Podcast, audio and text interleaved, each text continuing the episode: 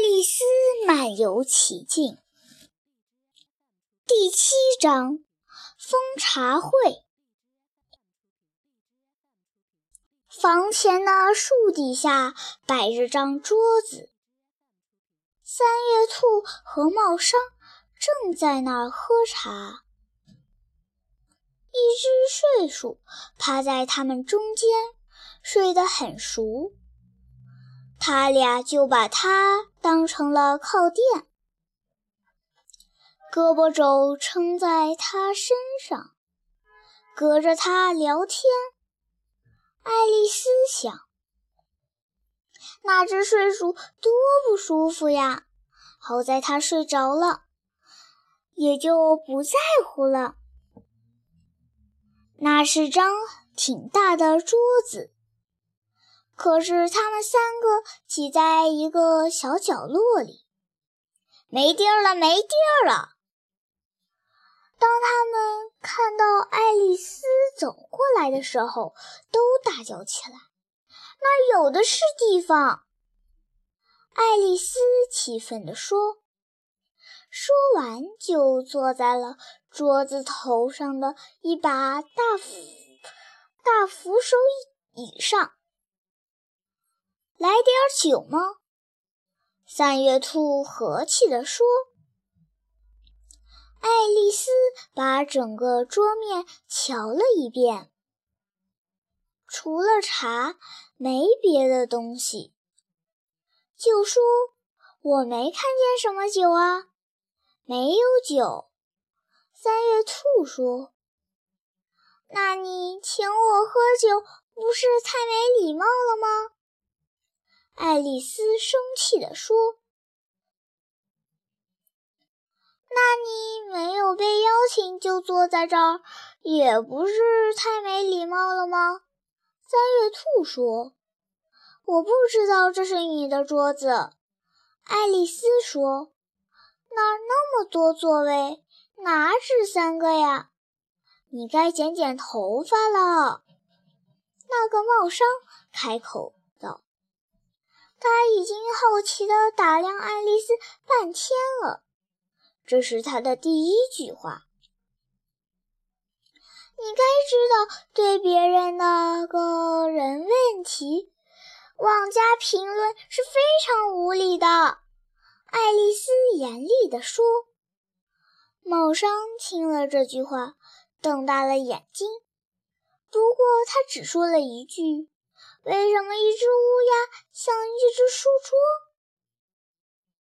好啦，现在我们可有点好玩的东西了。爱丽丝想，真高兴，他们玩起猜谜游戏了。我想我能猜着。她大声说：“你是说你能找到答案吗？”三月兔问。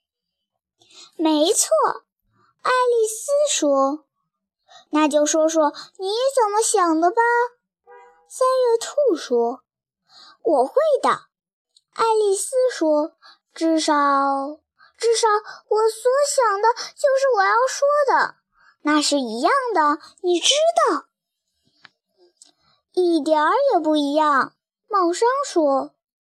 这样，你不就等于说我看见我要吃的和我要吃我看见的成了一样的事儿？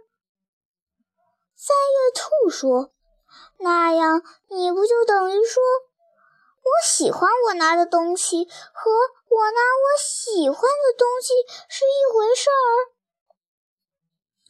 那睡鼠也一边睡一边说。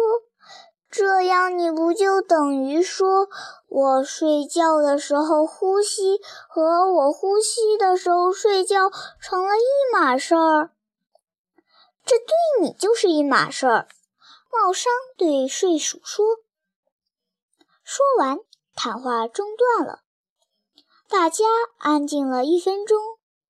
爱丽丝仔细地想着她所能记得的。关于乌鸦和书桌的事，可想不起什么。茂商第一个打破了安静的局面。他问爱丽丝：“今天几号？”说着，他从兜里掏出块手表，着急地看着他。不时摇摇，又放在耳边听听。爱丽丝想了想，说：“四号，走错了两天。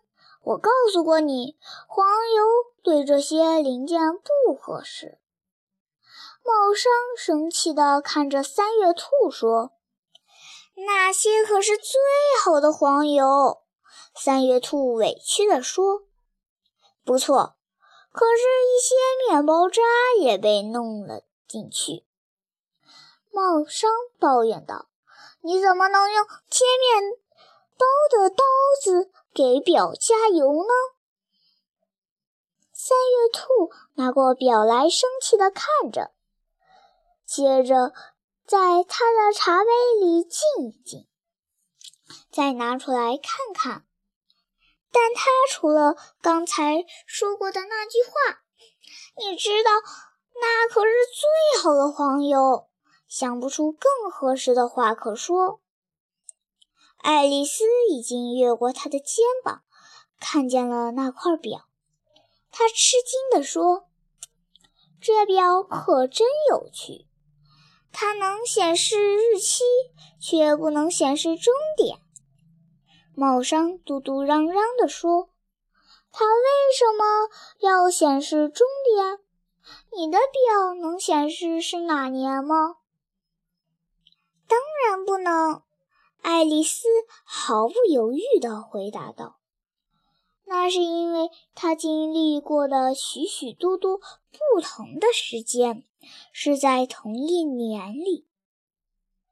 我的表正是这样的。”茂商说：“丽丝觉得一点儿也不明白，茂商的话好像根本不合道理。可他说的确确实实是英语。他就用最礼貌的口气说：‘我不太明白你的意思。’睡鼠又睡着了。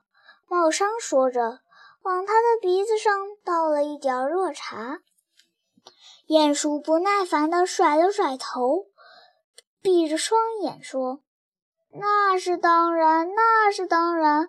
刚才我自己刚要这么说。”茂商又转向爱丽丝说：“这个谜语你猜着了吗？”“没有，我不想猜了。告诉我答案吧。”爱丽丝说：“我一点儿也不知道。”茂商说。我也不知道。三月兔说：“爱丽丝不高兴地说，我觉得你们应该利用时间做些更有意义的事，而不是浪费它来猜些这些没有答案的谜语。如果你像我和时我一样和时间那么熟，茂商说。”你就不会说浪费它，而会说它。我不明白你的意思，爱丽丝说。你当然不会明白。茂商轻蔑地点了点头。我敢说，你和时间连话也没有说过吧？可能没有。爱丽丝小心地回答：“但是我知道，我学音乐的时候要打拍子。”哎呀，就是因为这个，茂商说：“他怎么会乐意让你打他呢？如果你和他搞好关系，你想要几点，他就能弄到几点。”比方说，现在是早上九点钟，开始上课了。你只要悄悄给时间一个暗示，表针就在眨眼间一转，十二点半开饭了。我倒真想吃饭了。三月兔小心的自言自语道。那可太棒了！爱丽丝细想了想，说：“不过你知道，我还不饿。也许你现在并不想吃饭。”茂商说：“那么你可以让他走到一点半钟等着，想要多久就多久。你就是这样使唤他的吗？”爱丽丝问。茂商沮丧地摇摇头说：“不行啦，上一个三个月，我和时间吵了一架。就在他发疯之前，你知道。”说着，用茶匙指了指三月兔。就在红心王后举办的大型音乐会上，该我唱。闪呀闪呀，小蝙蝠，我多想知道你在哪儿。你知道这首歌吗？我听过有首歌挺像这首。爱丽丝说。茂生说：“接下来你知道是这么唱：高高的天。”高高在天上呀，你飘呀飘，像个茶盘呀，你多逍遥。闪呀闪呀，这时睡鼠摇晃着身子，在梦睡梦中也跟着唱起来：闪呀闪呀闪呀。他还没唱完，他们掐。他几下才让他停下来。茂商说：“你瞧，我才上完第一段，红心皇后就跳起来叫道：‘他在糟蹋时间，快砍下他的头！’多么残忍呀！”爱丽丝惊叫起来。自从那以后，茂商用伤心的口吻说。时间再也不听我的使唤了，现在总是停在六点。爱丽丝的脑子里闪过一个念头，问：“所以这里摆了许多茶具，对吗？”“是啊，就是这样。”茂商叹了口气说：“总是停留在这个吃下午茶的时候。”我们都抽不出时间来洗洗这些茶具。我猜你们总是换着座位转圈坐吧？爱丽丝说。一点不错。茂商说。这个碟子里的东西吃完了，就坐到下一个碟子前面去。可是，当你做完了一圈，又回到起点，怎么办呢？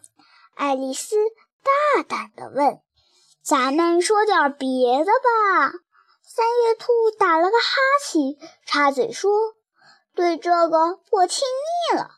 我建议让这位小姐给咱们讲个故事。”我恐怕没有故事好讲。”爱丽丝有点紧张地说。“妈妈睡鼠来讲。”他俩一块儿叫起来。快醒醒，睡鼠！他俩边叫边从两边一块儿掐他。睡鼠慢慢的睁开眼睛。我没有睡着，他仰着嗓子小声说：“你们说的每一句话我都听见了。快给我们讲个故事。”三月兔说。是啊，讲吧，爱丽丝恳求道。而且得快点讲，茂商补充说，否则在讲完之前你又要睡着了。睡鼠就匆匆忙忙地讲上了。从前有三个小姐妹，她们分别叫艾尔西。雷西和蒂利，她们住在一口井里。他们吃什么东西过活呢？爱丽丝问。他总是对吃呀、喝呀那些问题有很大的兴趣。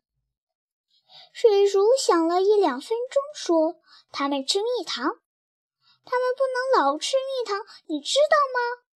爱丽丝柔声说：“那样的话，他们会生病的。”睡鼠说：“是啊，他们的病非常厉害。”爱丽丝心里很郁闷，那是一种什么样的古怪的生活呢？她很奇怪，就接着问：“但是他们为什么生活在井底下呢？”再多喝些茶吧。三月兔非常热情地对爱丽丝说。爱丽丝恼火地回答：“我一口茶也没有喝，怎么能说再多喝些呢？”你是说你不能比没有喝喝的更少了吧？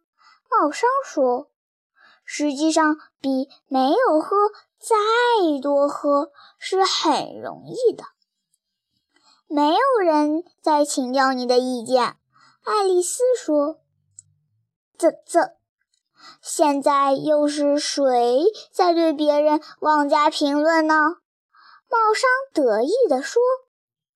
爱丽丝想不出什么反驳这话，就给自己添了些茶，又来了点黄油面包，然后转向睡鼠，又重复了一遍问题：他们为什么生活在井底下呢？睡鼠又想了一两分钟，说：“那是一口蜜糖井，世上哪有这回事儿？”爱丽丝开始感到非常生气，而茂商和三月兔在一旁说：“嘘嘘，安静。”睡鼠绷起了脸，说：“要是你这么不懂礼貌，下面的故事就自己讲吧。”不不，请讲下去吧，爱丽丝央求道。“我不会打断你，顶多，顶多再有一次。”“什么？还有一次？”睡鼠气愤地说。不过他还是继续讲了下去，所以那小三个小姐妹就，她们就学着抽，你知道。她们抽什么？爱丽丝忙问。忘记了刚才自己许诺的话，蜜糖。这回睡鼠想也没想就说出来了：“我需要一个干净的杯子。”茂商插嘴道：“咱们都往那边挪一个座位吧。”说着，他挪了一个，睡鼠跟着他挪了一个，三月兔挪到了睡鼠原来的位。座位上，爱丽丝很不乐意地换到了三月兔的位置上。换了一通后，只有猫上一人得到了些好处。爱丽丝现在的位置比刚才那个差得多了，因为三月兔把一壶牛奶全洒在了盘子里。爱丽丝不想再惹睡鼠生气。就小心翼翼地问：“但是我不明白，他们从哪儿抽蜜糖呢？”茂商说：“既然从水井里能打水，那么当然从蜜糖井里也能抽出蜜糖来了。明白吗？你这笨蛋！”爱丽丝不去理茂商的那最后一句话，对睡鼠说。可是他们已经在井里了。当然了，他们是在井里。睡鼠说：“井的最里面。”嗯，这话更让爱丽丝迷惑不解。她只好等着睡鼠再说下去，不再打断他。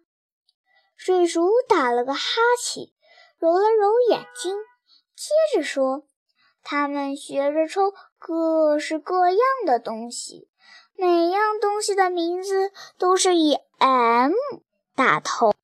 为什么要以 M 打头呢？爱丽丝问。为什么不呢？三叶兔说。爱丽丝没说话。这时，睡鼠已经闭上眼睛睡着了。不过，它被帽上掐了一下，又吱的叫了一声，醒了过来。接着说：“那些东西都是以 M 打头，比如像馒头、明月、美好的回忆，还有满登登。你瞧。”你常会说什么东西装的满登登？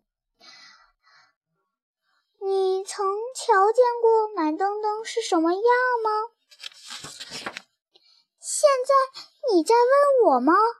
爱丽丝迷惑不解地说：“我恐怕没有。”那你就不该开口。”茂商说。爱丽丝简直无法容忍这样的无礼。她生气地站起身，扭头就走。睡鼠马上又睡着了。可两个家伙对他的离开不理不睬。爱丽丝回头看了两次，有点期待他们能叫她回去。最后一次他回头看时，他们正把睡鼠使劲往一个茶壶里塞。爱丽丝在树林里走着，对自己说：“无论如何，哪个地方我再也不愿意去了。那是我这辈子去过的最无聊的茶会。”正说着，他发现一棵树上有一扇门，门开着，通向里面。这多奇怪呀！他想。不过今天样样事情都非常奇怪，我想我还是马上进去的好。他就走了进去。他发现自己又来到了那个长长的大厅里，站站在了那个小玻璃桌旁边。这回我一定能做好些。说完，他拿起金钥匙。打开了那个通往小花园的门，又咬了一小口蘑菇。他一直把它们放在兜里，直到变成一英尺那么高。他顺着通道往前走，最后终于来到了那个美丽的花园，置身于有着亮丽的花丛和清澈的泉水的天地里了。